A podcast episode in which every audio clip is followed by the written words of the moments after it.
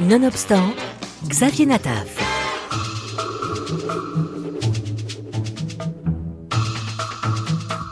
Quand l'ancien garde des Sceaux Robert Badinter raconte l'histoire de sa grand-mère, juive de Bessarabie, cela donne le roman Idis, paru aux éditions Fayard il y a quelques années. Dorénavant, ce livre fait l'objet d'une adaptation en bande dessinée par l'illustrateur Fred Bernard et le scénariste Richard Malka. En fait, l'histoire, c'est que euh, Robert, euh, Robert Badinter avait publié son livre euh, chez Fayard, que Rue de Sèvres avait acquis les droits pour en faire une BD, et que Robert, à ce moment-là, m'appelle pour me dire « mais je veux que ce soit vous le scénariste ». Évidemment, ça se refuse pas. C'était la première fois que j'adaptais. Euh, J'avais jamais fait ce travail-là. Euh, j'ai adoré, par ailleurs. J'ai adoré cet exercice et ça m'a donné envie de le refaire parce que du coup, on n'a pas à imaginer l'histoire. L'histoire, elle est là. Et donc, ma, ma créativité, euh, je pouvais la concentrer sur la construction, sur les dialogues, sur la construction, euh, et c'était très agréable. Ce roman graphique relate la vie de Idis, la grand-mère maternelle de Robert Badinter, juive de Bessarabie, un territoire coincé entre l'Ukraine et la Roumanie, ancienne province ottomane conquise en 1812 par la Russie.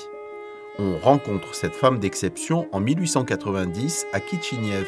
Après avoir fui les pogroms, elle s'installe à Paris avant la Première Guerre mondiale. Elle y vit les plus belles années de sa vie. Mais le vrai bonheur, c'était les vacances d'été, dans une villa louée en Normandie ou en Bretagne, région dont la fraîcheur était jugée propice par Charlotte à l'éducation des enfants. Votre palais d'été, jeunes gens. La famille élargie louait des villas à proximité. Cousins, cousines, nièces et neveux se retrouvaient durant quelques semaines. Idis était la doyenne respectée et aimée du clan. Tenez mes trésors, de bonnes madeleines. Idis vivait des moments de joie qui illuminaient sa vie.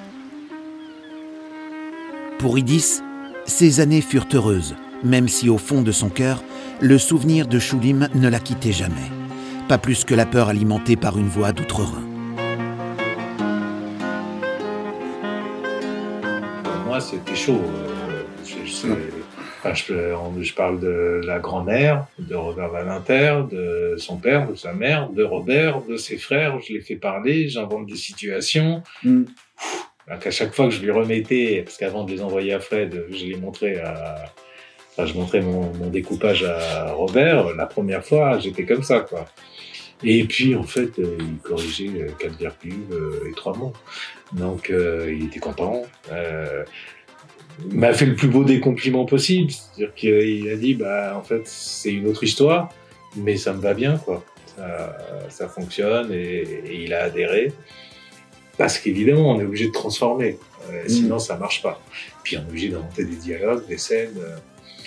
Donc, euh, avec Robert, ça a été super simple aussi, alors que je, je, sais à quel point il est exigeant. Ça a été un projet hyper agréable. Vraiment, il euh, n'y a, eu aucune difficulté. Euh, c'est, ça roulait, quoi. Puis, c'est la Seconde Guerre mondiale et la Shoah, la fin des jours heureux pour cette grand-mère tant aimée. Un enchaînement d'humiliations, de spoliations, de fuites et de déportations. En restant quand même très fidèle, parce que c'était l'objectif. Donc ça donne une œuvre euh, bah, différente, euh, qui est en même temps une extension du livre. Et, donc, pour, bah, pour nous deux, c'est très émouvant. Ça a du sens. C'est une BD qui a du sens. Un récit qui a à la fois la douceur et la tendresse d'un petit-fils pour sa grand-mère et la violence insupportable d'une haine abjecte à l'égard d'un peuple.